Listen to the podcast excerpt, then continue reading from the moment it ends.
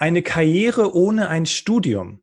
Ist das überhaupt heutzutage noch möglich? Ich meine, die zunehmende Akademisierung führt ja dazu, dass wir glauben, wir müssen ein Studium machen, um irgendwie beruflich erfolgreich zu sein. Es gibt allerdings Menschen, die selbst die Erfahrung gemacht haben, dass es kein Studium braucht, um beruflich erfolgreich zu sein und die das auch noch zum Anlass genommen haben, andere Menschen zu interviewen, die genau die gleichen Erfahrungen gemacht haben, nämlich dass eine Karriere ohne Studium möglich ist. Und dafür habe ich mir heute genau diesen Experten eingeladen. Deswegen an dieser Stelle, und ich freue mich, dass er die Zeit gefunden hat, herzlich willkommen, Mario Müller-Dofel. Schön, dass du dabei bist. Hallo Bastian, Dankeschön. Bin gerne hier. Herzlich willkommen zum Berufsoptimierer Podcast. Der Podcast zu allen Themen rund um Bewerbung und Karriere. Jeden Mittwoch um 6 hörst du die neuesten Insights, die dir dabei helfen, beruflich das nächste Level zu erreichen. Mein Name ist Bastian Hughes. Ich bin Business- und Karrierecoach und ich unterstütze Menschen dabei, ihr berufliches und persönliches Potenzial zu entfalten, sodass sie mit dem erfolgreich sind, was ihnen am meisten Spaß macht. Ich freue mich, dass du heute dabei bist und ich freue mich auf eine spannende Podcast-Folge.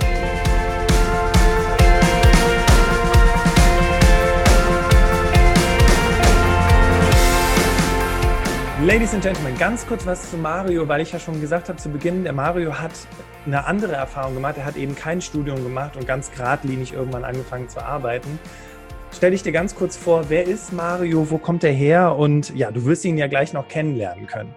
Also Mario Müller-Dofel ist Medien-, Präsentations- und Gesprächsstrategietrainer für Unternehmen und journalistische Bildungseinrichtungen. Zudem führt und veröffentlicht er journalistische Interviews. Bin ganz gespannt, wie das Feedback am Ende sein wird, wenn wir am Ende des Interviews angekommen sind. Er ist gelernter Industriekaufmann und jobbte als Höhlenführer und Fitnesstrainer.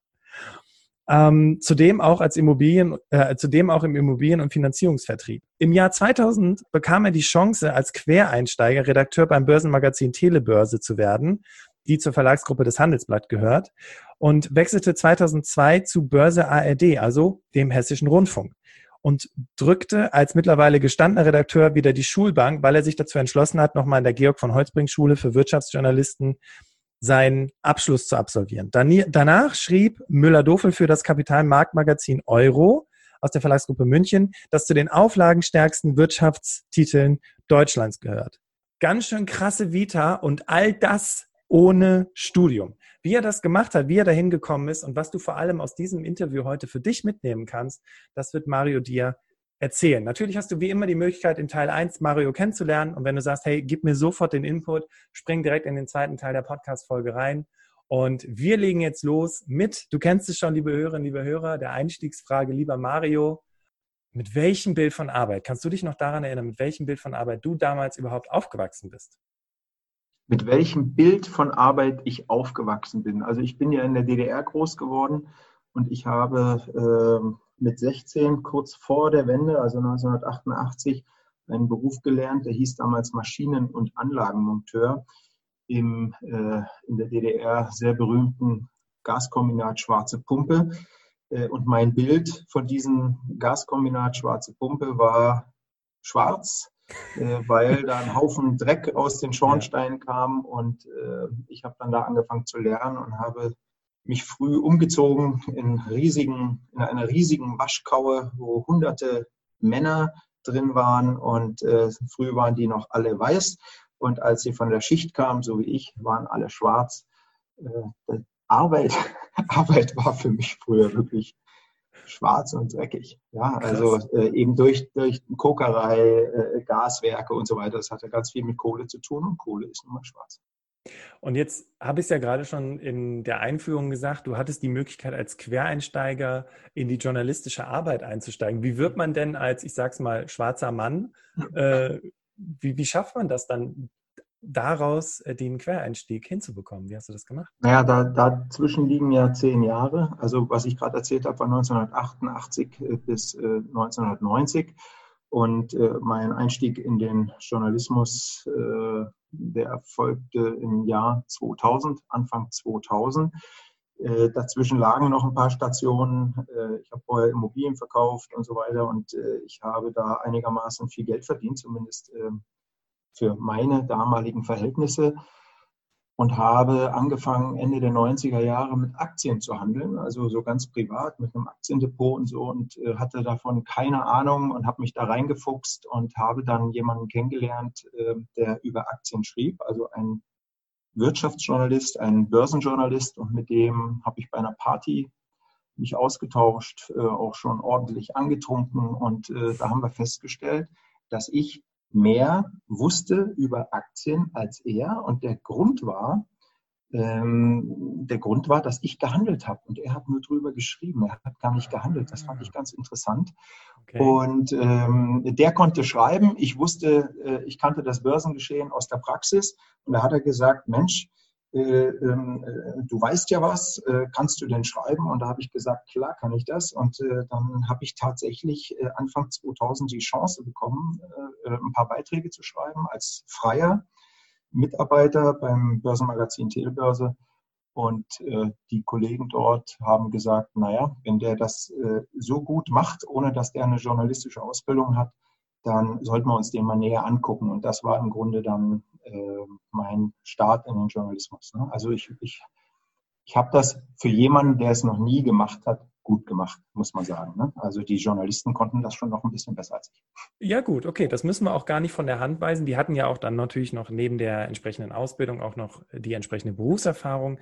Was mich jetzt noch an der Stelle interessiert ist, das war aber nicht deine Leidenschaft, das Schreiben. Das heißt, das hat sich ja erst ergeben, dass du dich auch heute auch auf das Thema Kommunikation und Sprache fokussiert hast mit deinem eigenen äh, Unternehmen. Wie kam dieser Switch zustande? Es war ja eher so das Thema Trading, was dich so gepackt hat.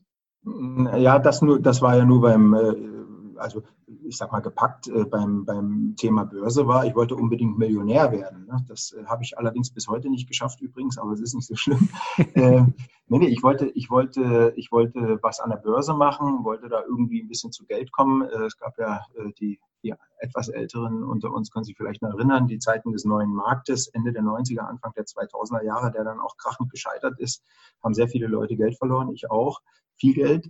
Und äh, nein, mein, meine Leidenschaft war schon immer die deutsche Sprache und zwar in Wort und Schrift. Ja, also man mhm. kann, äh, das kann man durch meine ganze auch äh, Schulzeit sehen. Ich war in Deutsch immer ganz toll. Ich konnte Vorträge halten äh, und meine ersten äh, richtigen äh, Erfolge beim Schreiben habe ich äh, gehabt, wenn Freunde von von mir Parkzettel äh, falsch geparkt haben und haben an Polizei diese, diese Strafzettel bekommen und ich habe dann immer die Einsprüche dagegen geschrieben und dann habe ich doch den einen oder anderen äh, äh, da rausgekriegt aus der Strafzahlung und dann kamen natürlich immer mehr und haben gesagt, Mensch Mario, kannst du für mich nicht auch mal so ein Briefchen schreiben? Ne?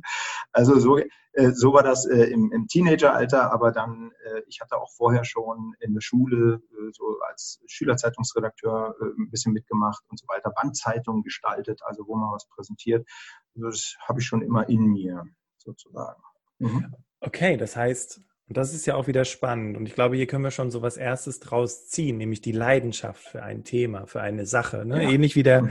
Christian Stang, über den wir ja bestimmt später nochmal kurz sprechen werden, der ja auch seine Leidenschaft weiter verfolgt hat, obwohl alle anderen sagen, du hast sie nicht mal, du hast kein Studium.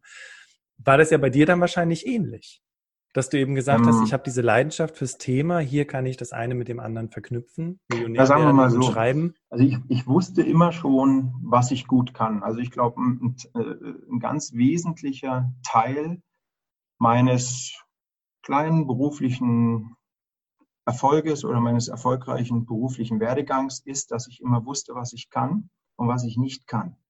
Und ich habe immer das weggelassen, was ich nicht kann, habe immer versucht, das zu machen, was ich kann. Und äh, äh, dass ich dann tatsächlich nochmal im, äh, dass ich im Journalismus gelandet bin, äh, das hat vielleicht damit äh, zu tun, dass ich nie aufgehört habe, daran zu glauben, dass ich mal was schaffen kann äh, mit, mit meinen echten Fähigkeiten. Ich habe ja übrigens auch, auch verkauft, äh, Immobilien verkauft und so, du hast es gerade angesprochen. Das geht ja auch in die Richtung. Ja? Da habe ich es halt nicht aufgeschrieben, sondern habe es erzählt, äh, was andere Leute überzeugen soll. Und äh, ja, das hat dann eben eben geklappt. Aber ich habe halt auch dran geglaubt, dass es geht. Ja, und äh, konnte dann auch meine Vorgesetzten da in der Redaktion davon überzeugen, dass ich das schaffen kann als Quereinsteiger. Mein damaliger Chef hat zu mir gesagt, also im Grunde sehr kurz und knackig, äh, äh, Herr Müller, wenn Sie das hier nicht packen, sind Sie innerhalb der nächsten Monate wieder draußen. Sechs Monate Probezeit haben Sie, also wenn Sie es schaffen wollen, müssen Sie jetzt Gas geben. Ne? Und dann, ja, Gas dann hat es geklappt. Mhm. Interessant an der Geschichte ist ja auch, dass du auf der, also du, du sagst das so, ne? Ja, ich wusste immer, was ich gut kann und dem bin ich einfach weiter gefolgt. Ich war davon überzeugt, dass, dass das meine Stärken sind. Gab es da jemanden, der dir da Mut gemacht hat, der dich da unterstützt hat auf dem Weg? Oder wie kam diese Selbstsicherheit, wie, wie kam die zustande? Ähm, also es gab niemanden, den ich heute noch als solchen erkenne, sagen wir mal so.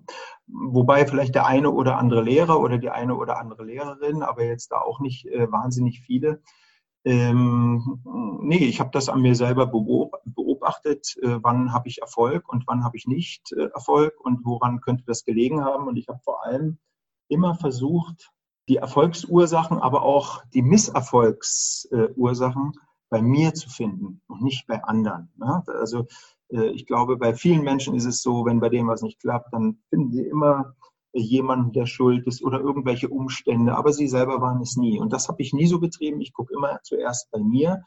Das heißt nicht, dass ich alles sehe, aber ich äh, fange da zumindest mal an und äh, ja, wenn man das macht, dann wird man halt, was man so selbst reflektiert nennt. Ne? Mhm. Und da halte ich mich zumindest für einigermaßen gut drin. Ne? Also so perfekt ist da wohl niemand, ich auch nicht, aber ich gucke auch auf mich. Interessant an deinem Werdegang ist ja, dass es dann nicht bei der journalistischen Arbeit geblieben ist, sondern es dann weiterging zum stellvertretenden Chefredakteur. Also dieses, ne, Jung, du hast sechs Monate Zeit, gib Gas, du hast nur diese eine Chance, scheinst du ja dann gemeistert zu haben. Aber jetzt eben dann nicht Journalist zu bleiben, sondern dann eben stellvertretender Chefredakteur im nächsten Schritt zu werden, da steckt ja auch was hinter. Und da kann ich mir jetzt nicht wirklich vorstellen, dass es nur dieses Fokussieren auf die eigenen Stärken ist. Oder ist es das? Was sagst du heute dazu im Rückblick? Ja, da kommt dann natürlich ein bisschen was zusammen. Also zunächst äh, der stellvertretende Chefredakteur oder der Chefredakteur und so weiter, die, das sind ja auch Journalisten eben in leitenden äh, Positionen. Das heißt, ein Chefredakteur, der verantwortet dann eben äh, so ein Magazin oder so eine Zeitung und da hat man Führungsverantwortung. Ja? Und äh, ja, äh, das ist jetzt, jetzt muss ich wirklich mal nachdenken, warum haben mich meine, meine Vorgesetzten dann äh, sozusagen befördert.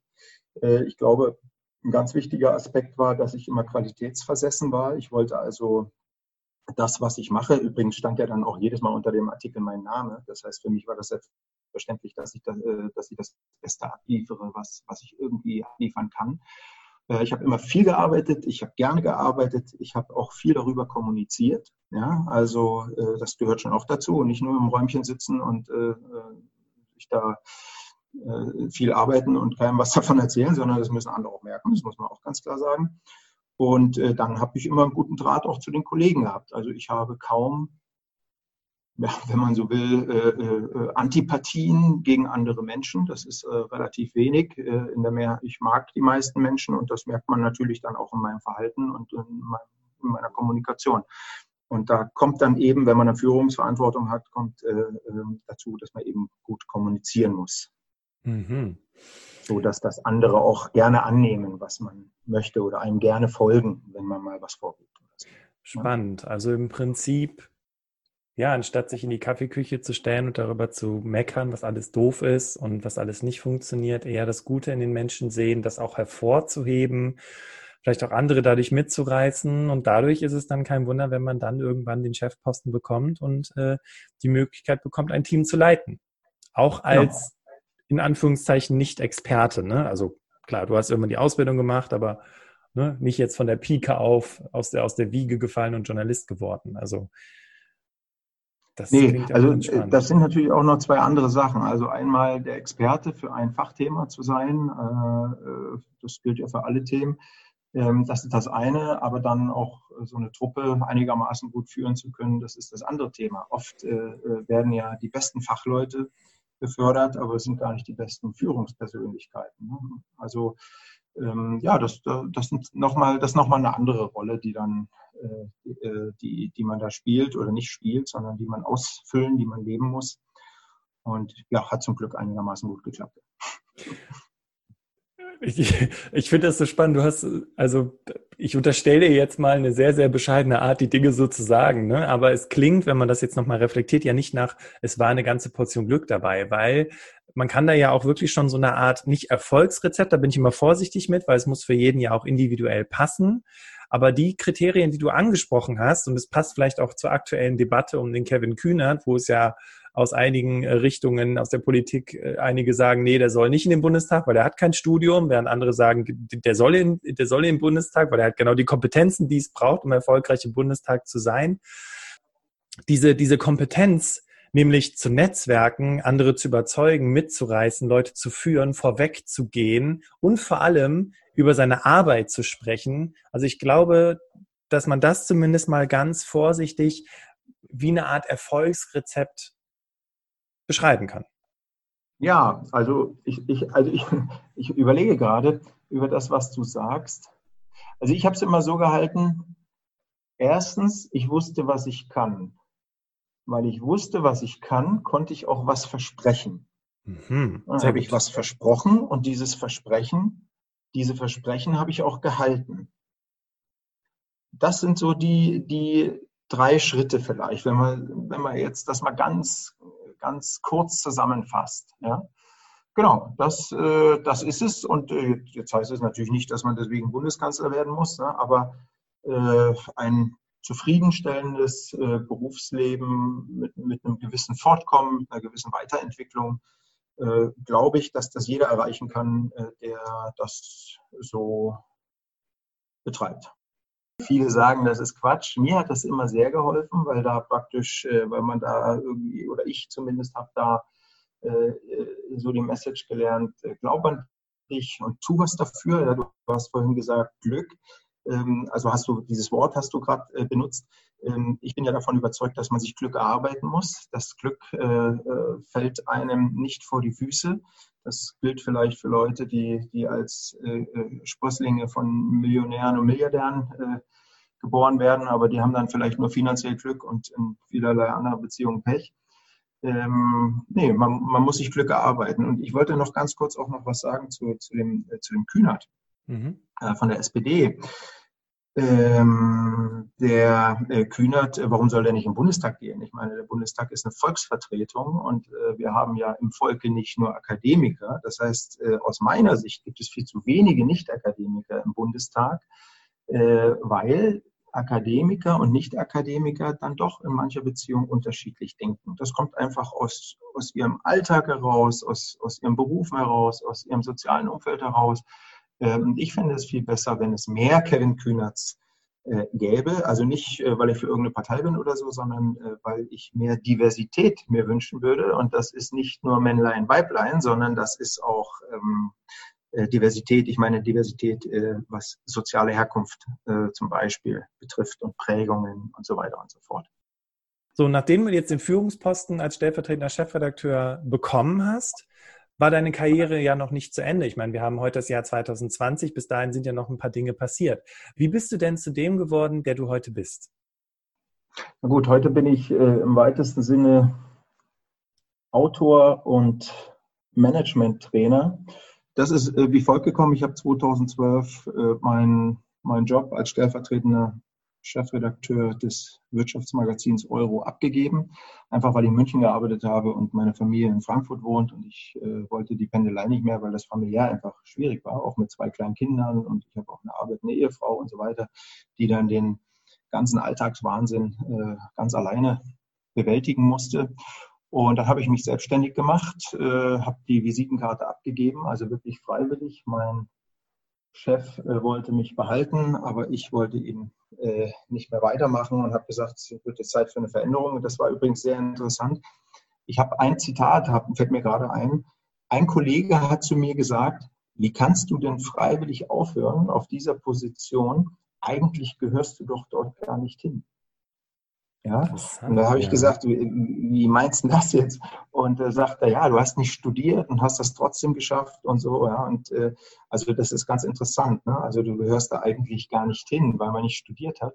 Äh, ich will mal daran erinnern, dass äh, gerade nach dem Krieg ganz viele großartige äh, Journalisten hier in Deutschland am Werk waren und äh, da haben viel weniger studiert als heutzutage, einfach weil die Akademikerquote äh, früher viel, viel geringer war als heute. Und ähm, na gut, ich habe dann jedenfalls aufgehört und habe mich selbstständig gemacht und äh, habe äh, angefangen als äh, Kommunikationstrainer im weitesten Sinne. Das waren jetzt, das mache ich jetzt seit acht Jahren und das ist ein sehr harter Weg gewesen, weil ich bei Null wieder angefangen habe. Und ja, wie bin ich das geworden? Genau wie vorher. Harte Arbeit, viel kommunizieren, äh, mehr leisten als manch andere. Und dann hat man halt einen kleinen Vorsprung und bislang klappt die Selbstständigkeit hervorragend. Mhm. Ist aber ein kleines Paradoxon auch drin, ne? weil du hast ja gerade gesagt, ja, für die Familie habe ich mich dann dazu entschlossen, die Visitenkarten abzugeben, äh, den Chefposten aufzugeben, um mehr für die Familie da zu sein. Und für diejenigen, die darüber nachdenken, sich selbstständig zu machen, weil es dann einfacher ist und man mehr Freizeit hat, ich glaube, wir beide sind uns einig, dass das Quatsch ist. Mhm. Wie also das ist ja, das ist ja dann im Prinzip nochmal ein weiteres großes Projekt. Also wie hast du das dann für dich realisieren können? Weil du wolltest ja eigentlich weniger und machst dann trotzdem. Nee, ich, nicht unbedingt weniger. Ich wollte vor allem wieder in Frankfurt sein mm, okay. äh, und nicht in München arbeiten. Ich wollte nicht mehr pendeln, weil ich war damals ja immer von Montag bis Donnerstag nicht, da, nicht daheim und, und meine Frau musste hier alles mit den kleinen Kindern alleine machen. Und äh, obwohl sie auch arbeitet und, ähm, und damals auch gearbeitet hat. Äh, ja, und äh, ich bin dann wieder nach Frankfurt gekommen, so war ich praktisch jeden Abend zu Hause. Ne? Ja, äh, aber ja, die, dieser Weg der Selbstständigkeit, das war sehr, sehr hart. Es ist übrigens bis heute. Also ich arbeite nach wie vor sehr viel. Aber äh, wir wohnen in Frankfurt in einem vierstöckigen Haus und äh, wir wohnen ganz oben und mein Büro ist in der Etage drunter. Äh, das heißt, äh, ich arbeite zwar viel, bin viel im Büro, ich bin aber auch schnell in der Wohnung und bin immer ansprechbar für die Kinder und so weiter und so fort. Also das klappt, äh, ist wesentlich besser, als wenn man die ganze Woche weg ist. Ja, ja. definitiv. Das kann also ich, ich arbeite nicht weniger, aber ich arbeite sehr nah an zu Hause. Okay. Mhm. Jetzt hatte ich ja schon ganz zu Beginn im Prolog erwähnt, du hast es nicht nur selber erfahren, sondern du hast auch darüber geschrieben und andere zu dem Thema interviewt. Wie kam das, mhm. dass du, dass du diese Idee für das Buch hattest? Ja, ich habe gedacht, äh, ich, ich, nee, also wie kam das? Es, es kam so, dass ich andauernd Talkshows gesehen habe, wo äh, äh drei bis äh, sechs Akademiker saßen und über das große Leid der Nicht-Akademiker gesprochen haben. Ja. Äh, ist ja auch schon wieder große, paradox. ich meine das große Leid sehr äh, ironisch.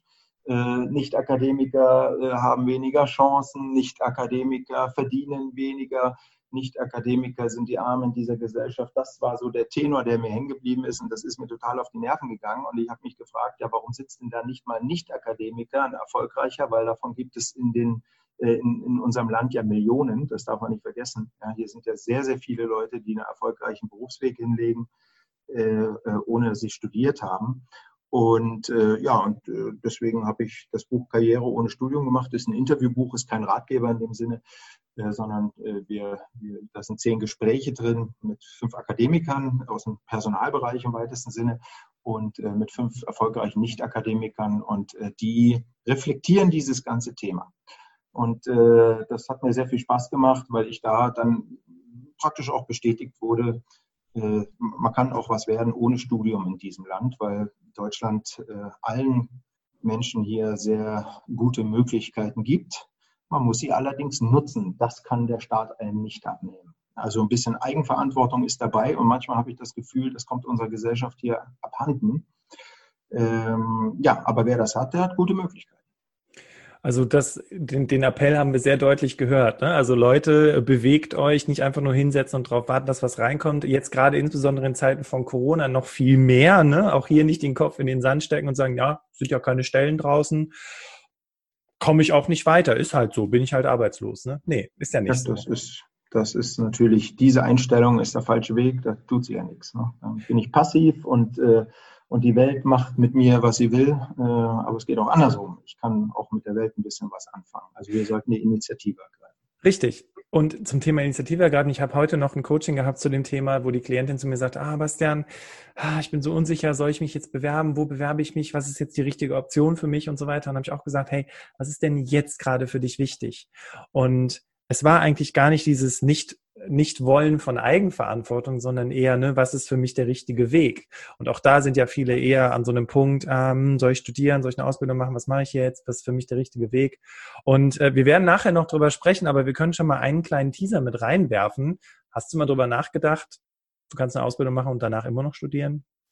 Ne? Aber da können wir ja gleich nochmal drüber sprechen. Ähm, ja, und es gab, äh, es gibt eine ganze Menge Geschichten in deinem Buch, die wirklich super inspirierend sind. Wir haben gerade schon über Kevin Kühnert gesprochen und Ladies and Gentlemen, Kevin Kühnert ist ja nicht der Erste, der versucht, ohne Studium in den Bundestag zu kommen. Äh, viele von euch kennen ihn, nämlich Joschka Fischer. Und wenn du dir da die Geschichte mal von Joschka Fischer durchliest, was war das nochmal, was der höchste Bildungsabschluss von Joschka Fischer ist oder zu dem Zeitpunkt also, war? Also wenn man das an Scheinen, die man machen kann, misst, dann war es der Taxischein. Ja. Mhm.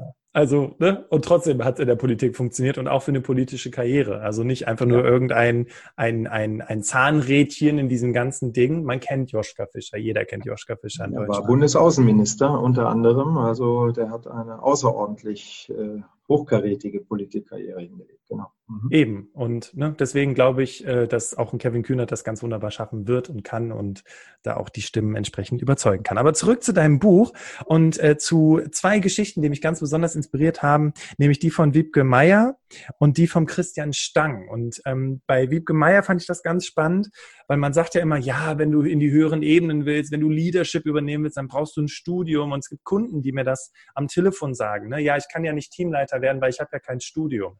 Und ich denke jetzt gerade an eine Person, mit der ich vor kurzem Coaching habe. Ich glaube, wenn die diese Podcast-Folge hören wird, wird sie auch schmunzeln. Weil ich kann mir vorstellen, dass das in dem Unternehmen, bei dem sie arbeitet, wahrscheinlich vorher genauso war. Aber nur um es ganz kurz abzukürzen, Wiebke Meier ist Vorstand, also ist im Vorstand von TUI Cruises mit dabei. Und das eben komplett ohne Studium. Und das fand ich wirklich sehr, sehr beeindruckend. Also wir müssen die Geschichte jetzt nicht komplett aufrollen, aber ein paar Sachen fand ich ganz interessant bei ihr. Ne? Und die Person wird nicht erwähnt, aber sie hatte zum Beispiel einen Mentor, ne? jemand, der ihr gesagt hat, komm, reis jetzt mal ins Ausland, lern mal ein bisschen Leute kennen, arbeite mal ein bisschen an deinen Kommunikationsskills. Ne? Und all solche Dinge, die sie halt eben dahin gebracht hat, wo sie heute ist. Aber hey, sie ist im Vorstand. Ne? Und dann Christian Stang, fand ich auch eine ganz spannende Geschichte. Christian Stang, wenn ihr den googelt, der berät den Duden und den Langenscheid zur deutschen Sprache. Und was war nochmal der höchste Abschluss, den der Christian Stang gemacht hat? Ich habe die genaue Bezeichnung vergessen, aber er ist Postbeamter. Postbeamter und mhm. berät Duden und Langenscheid zu deutscher Sprache. Ja, ja sogar das päpstliche Institut in Deutschland. Genau. Äh, ja, also das ist äh, der Wahnsinn, was der was der Mann da hingekriegt hat. Total krass. Ja, während andere Leute äh, ein Studium der, ähm, ähm, der, der Sprache an der Uni machen und das halt wirklich bis zum Master, Professor, Doktor und hast du nicht gesehen, um mal so einen Posten zu bekommen oder so eine Möglichkeit zu kriegen, ist da jemand komplett ohne Studium und der ähnlich wie bei Mario der Leidenschaft gefolgt ist. Klar, haben da auch ganz viele Leute gesagt, du hast ja nicht mehr alle, als ob du irgendwann den Duden oder den Langenscheid beraten kannst äh, zur deutschen Sprache. Jetzt schlagt ihr das mal aus dem Kopf. Aber er ist eben seiner Leidenschaft gefolgt. Und ja, das fand ich waren zwei ganz inspirierende Geschichten aus deinem Buch. Und ich finde, wir sollten jetzt mal wirklich so rüber switchen zu diesem mhm. Thema Karriere ohne Studium, weil dein mhm. Buch ist ja auch schon ein paar Jährchen älter. Mhm.